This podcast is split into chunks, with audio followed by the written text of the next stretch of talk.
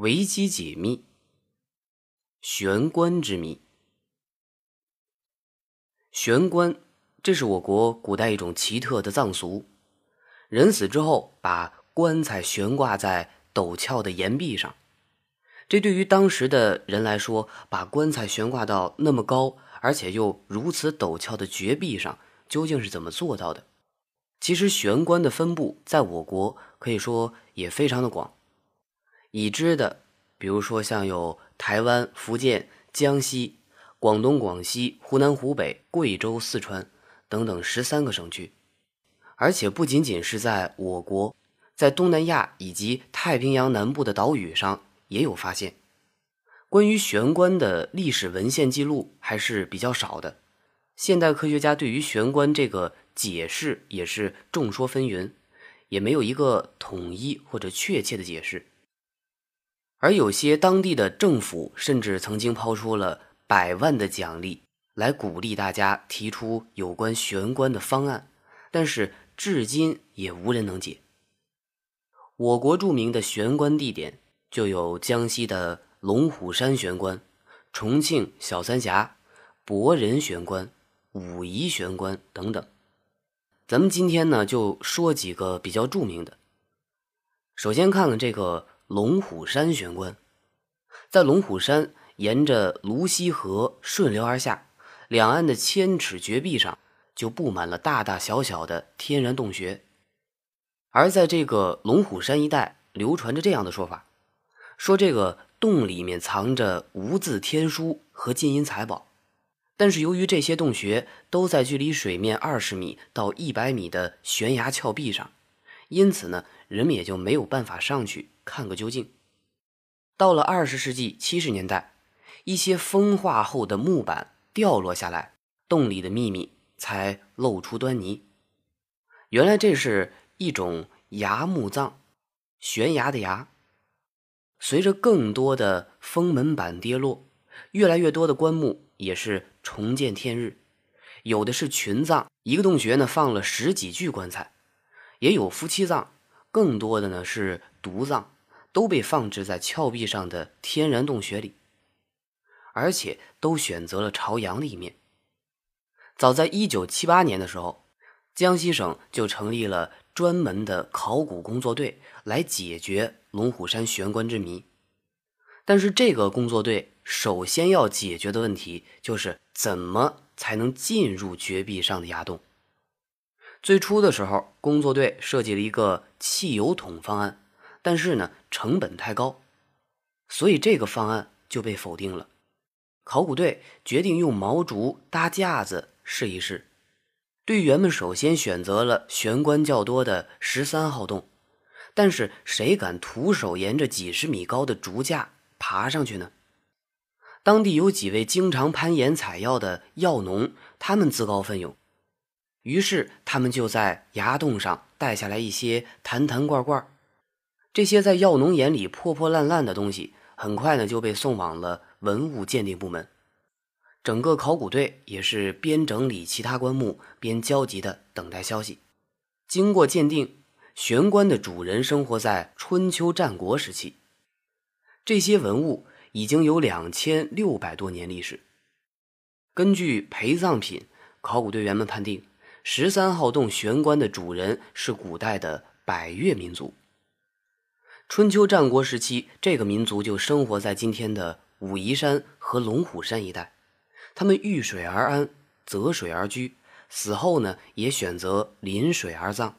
这些棺木都是独根的楠木制成，有房形棺、船形棺各种样式，大的有一千多斤重，最轻的也有三百多斤。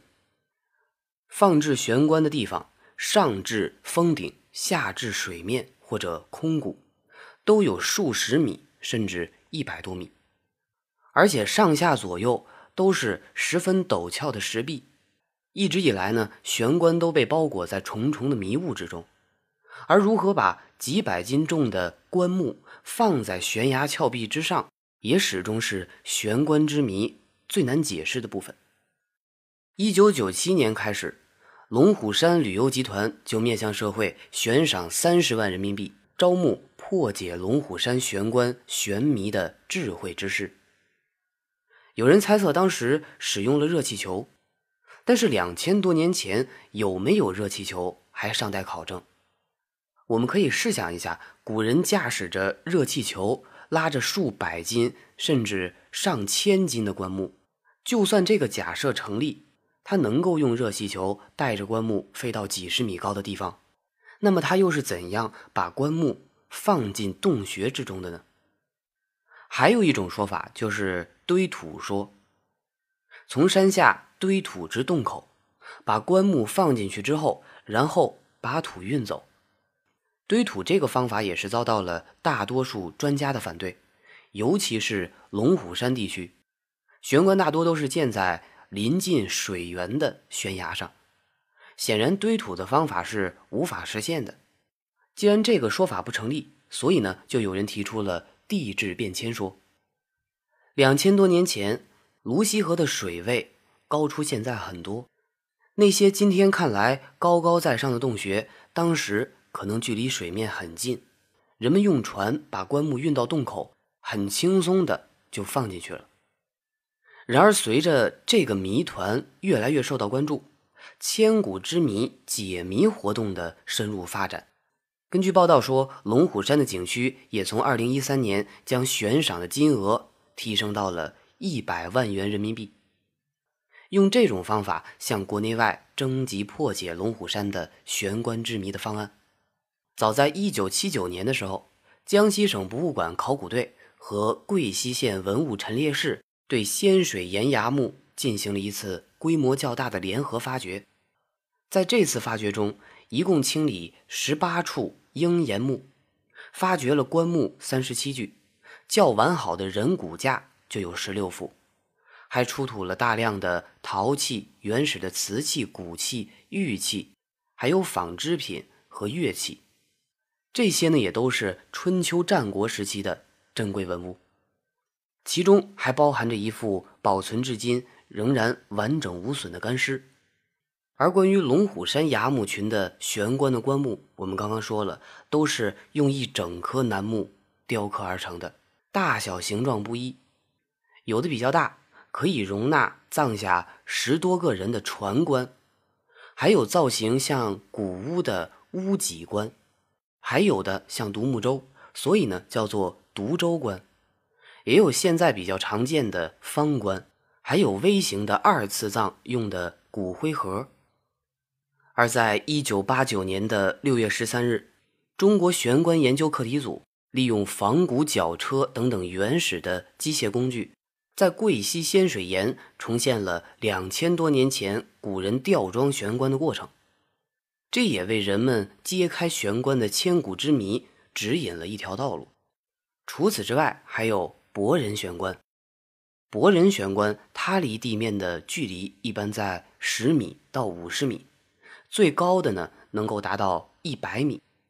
置棺方式一是木桩式，也就是在峭壁上凿两到三个孔，楔入木桩来支撑棺木；第二个就是凿穴式，也就是在崖壁上凿横穴或者凿一个竖穴来放置棺木；第三个就是利用岩壁间的天然洞穴裂缝来盛放棺木。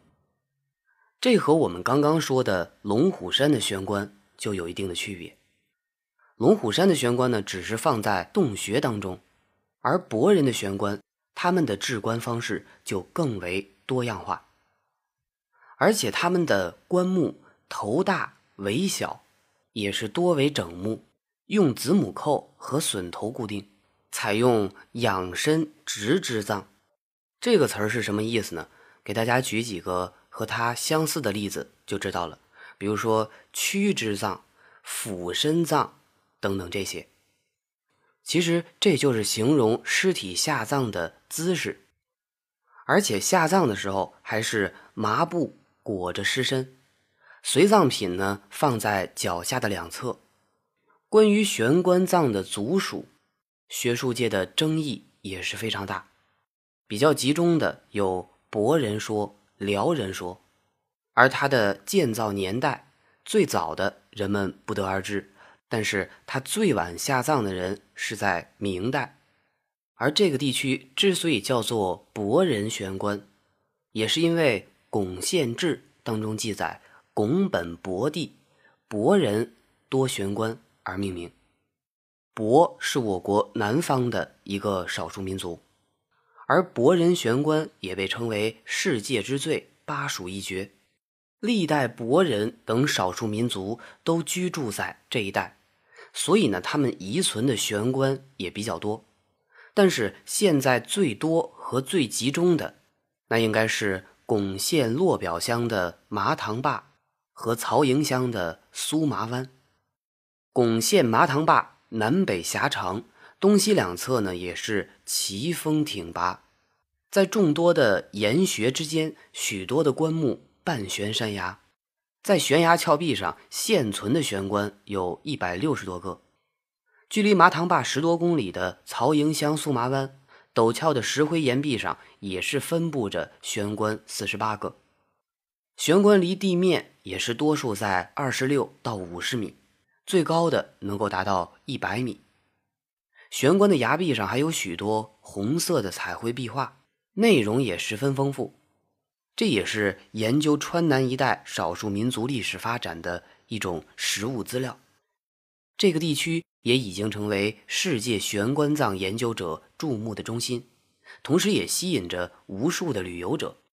一九三五年的时候，一位来自美国的传教士葛维汉。对中国丰富的丧葬文化非常感兴趣，他打听到在中国四川的巩县附近有一种非常奇特的丧葬习俗，于是就开始了自己的这段旅程。尽管一路上艰难险阻，也差一点让他丢掉性命，但是当他真正来到巩县的悬崖边的时候，还是认为自己不虚此行。他发现巩县的玄关几乎包含了世界上各种玄关的所有类型，这也是巩县玄关第一次被世界发现，随即也就引起了学者们的浓厚兴趣。在二十世纪四十年代、七十年代、八十年代，一直到二十一世纪，一批又一批的科学家来到这儿，都想破解这个千古谜团。科学家把这里玄关中的不足称为“博人”。并且纷纷猜测这些博人究竟去哪儿了，又是什么原因使他们的后代放弃了自己的丧葬习惯呢？这个部族究竟是和其他民族融合了，还是全部灭亡了呢？在很早之前，巩县的这个地方只是一个平静的小山村，几十年来这里很少有外人来过，却从这儿爆出了一个重大新闻。两位山里老人无心的话语，引起了世界考古界和史学界的震动。两位老人亮出了自己的家谱，说自己是巩县玄关中博人的后裔。那么这些人究竟知道多少？困扰着科学家们多年的谜题，是否能够通过这件事儿得以揭开呢？这两位淳朴的老人并不知道自己随口说的话。会给中国乃至世界的科学界带来这么大的震撼。这些人的生活方式实际上已经和村里的其他人没有差别。那么他们手中的家谱又有多少可信度呢？玄关文物博物馆的创始人曾水相，这是我国较早研究玄关方面的专家之一。他也是专程来到了麻塘坝附近的墓地，在这个地方顺利的找到了两位老人家谱中。所记载的五六位先人的名字，这也就证实了他们家谱的真实性，但也是同时说明近百年来这个家族一直在沿用土葬。两位老人手中的家谱最早可以追溯到唐代，但是根据史书记载，拥有玄关的博人在唐代就已经与当时的统治者水火不容。大唐是中国历史上最为繁荣的朝代之一，它的科技、文化和军事都发展到了空前的高度。众多的史料也表明，唐朝的统治者曾经多次向四川的博人用兵。那么，是否是博人在唐代就已经遭到了灭族的惨祸了呢？二十世纪七十年代，在众多的科学家的倡议下，政府开始了建国以来第一次对巩县玄关的正式发掘。在这次发掘中，科学家们发现博人生活简朴，大多数玄关中只有少量的随葬品。但是其中的一个瓷碗引起了曾水相的注意，考古人员十分高兴，因为青花瓷碗这是一种可以判定时代的证物。由于需要一种特殊的烧制工艺，一直到明代中期成化初年的时候，官窑里才逐渐的出现这种所谓的青花贡品。流入民间也至少在三四十年之后。如果这只青花瓷碗真的产自明代，那么就可以证实这个玄关的历史，至少是在这只碗烧成之后。也就是说，博人绝不可能在唐朝就已经灭绝。中国玄关的历史也至少延续到了明朝。为了证实他们的结论，科学家们把青花瓷碗也送去鉴定。通过整理那一次玄关中出土的文物，科学家们发现了一件事儿：大量的文物都出自明代，而且都在明代的万历年间戛然而止。这究竟是为什么呢？通过翻阅大量史籍，专家发现，在万历年间，博人的势力日益壮大，他们与明代中央王朝的矛盾也在逐步加深。根据记载，由于博人的多次作乱，大明帝国也曾经几次向博人发动进攻。中国历史界与考古界的科学家们也无数次的拜访过博人们留下的军事遗迹。在一个叫做九盏灯的地方，山上至今还安放着十几具博人的玄关，但它同时也是这个部族最重要的军事基地之一。这个地方的入口十分隐秘，内部呢却十分开阔，而这些也是博人军事基地的典型特征。根据记载，当时的明朝帝国调集了云贵川三省的大军，包围了博人的山寨。于是，数万博人就面临着两种选择：要么是与人数多过自己十倍的敌人决一死战，就在这儿安放祖先灵柩；要么呢，就是接受明军的招安，选择投降。传说博人内部的争论就是在这个山洞进行的，数百位寨主各抒己见，在这个地方商量了两天两夜。当时在六百多个博人的山寨中，有半数选择了向明军投降。他们的选择究竟是一种怎样的命运？是不是这种选择方式才留下了自己的后代？而到了二十一世纪初，四川省宜宾市的文物局对玄关进行了一次抢救性的发掘。这一次，他们又有了一个非常意外的收获。这时候，专家们发现了一个很明显的疑问：那些博人的后裔都姓何，而传说中他们的祖先哈什三雄却姓哈，这会不会证明那家族人中的家谱有误呢？何体全老人他认为自己的家谱绝对不会错，因为就在几十年前，他的父亲还去拜祭了玄关中的祖先。那么，如果这个家族真的是玄关中博人的后裔，那么他们为什么要改姓呢？这个与他们停止安放玄关的原因是否相同呢？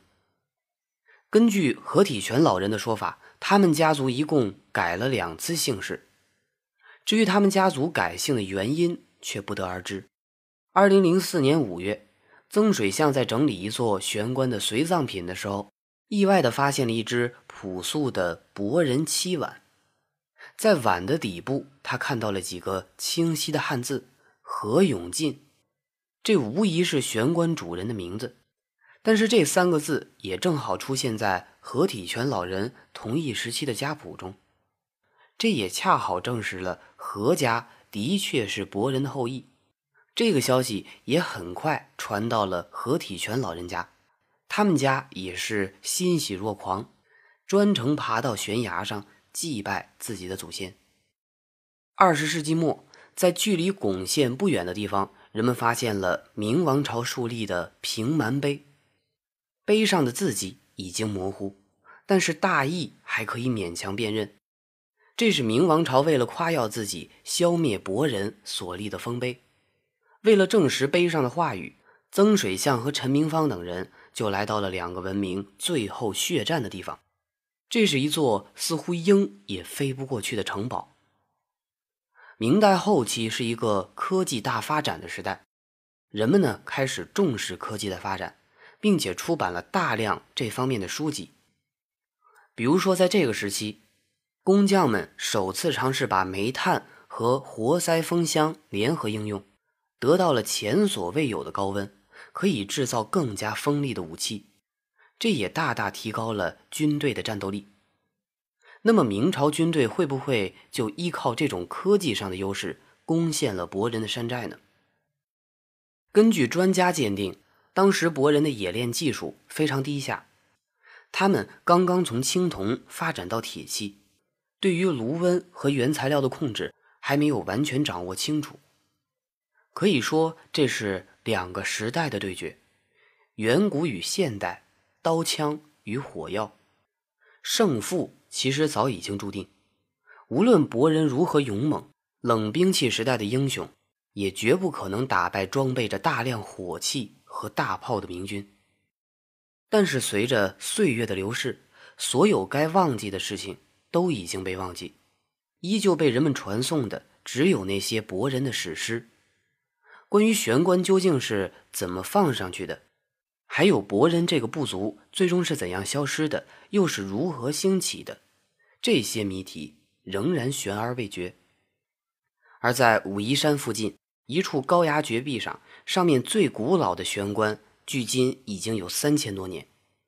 它随葬的龟形木盘。也是具有商周青铜文化特征的遗物，而关于这个地方的玄关是怎样安放在悬空的绝壁上的，人们有一种说法：从棺木的棺盖首尾两端早有穿绳用的方孔推测，这是悬索掉下来的。在放置悬棺的峭壁背后或者两旁，一般地势都比较平缓，人们先将悬棺运上山。派工匠凿好洞穴或者架好木桩，再将棺木吊装好。有时候呢，先沿崖壁凿出平行的一条通道，可以集中放置一批棺木，以省去许多麻烦。而在台湾偏僻的小岛兰屿的雅美人中间，这种葬俗也是保留至今。其实，尽管悬棺之谜至今未解。比如说，玄关处于绝壁之上，这些棺材是怎么安放进去的？还有古代民族中究竟什么人能够享有这种葬俗？再有就是人们为什么要采取这样的葬俗？尽管这些谜题都没有得到答案，但是人们从来没有停止过探秘绝壁玄关的脚步。一九八九年的时候，上海同济大学古代机械研究专家陆敬言教授。研制出仿古吊装法，把重达两百公斤的棺木提升到洞口，由吊装工人拉进洞中安放。陆敬言教授的这种仿古吊装法升制木棺的过程，如今呢已经在龙虎山展现，并且成为龙虎山的一个固定表演节目。这个节目就设置在仙水岩玄关比较集中的云水阁，表演者在峰顶轻轻的腾空跳起。沿着垂直悬挂到江面的绳子而下，而他们下滑到接近峭壁中间的岩洞的时候，他们就剧烈的摇晃绳索，然后借着惯性窜入洞中。在这之后，就是地面上的楠木悬棺缓缓升空，上升到接近洞口的时候，洞里的人在用短索牵引，地面的人呢则大幅度的摇晃绳索。借着玄关在半空中晃荡的惯性，找准时机，上下合力把玄关送入洞中。其实，根据考证，人们猜测玄关安放的方法有三个：一个呢是根据史料记载，古时前辈老人死之后，后人进产为棺，于临江高山半肋凿龛以葬之，自山上下悬索下救。迷高者以为尽孝。第二个呢，就是沿着岩壁修道凿穴，将死者葬于洞穴。葬后呢，又怕人盗墓或者损坏，于是把他的通道全部毁掉。第三个就是山脚用木搭架，采用滑轮升降的方式，将棺木置于洞穴中，安葬之后再把木架撤掉。但是这些方法是否真的是当时的人们能够做到的吗？而关于这个玄关之谜，至今还没有完整的解释，还是期待着人们能够继续探索。不知道听节目的你，觉得这个玄关是通过什么方式安置进去的呢？如果你知道的话，不如去试试那一百万的奖金。好了，本期的节目呢，我们就说这么多。如果大家还有其他想听的话题，或者对这个节目有什么意见和建议，还是可以通过微博或者微信搜索“隔壁家的小君君”来找到我，也可以加入到我们新的 QQ 粉丝群五六一四九一二二零。好了，我们下期再会吧。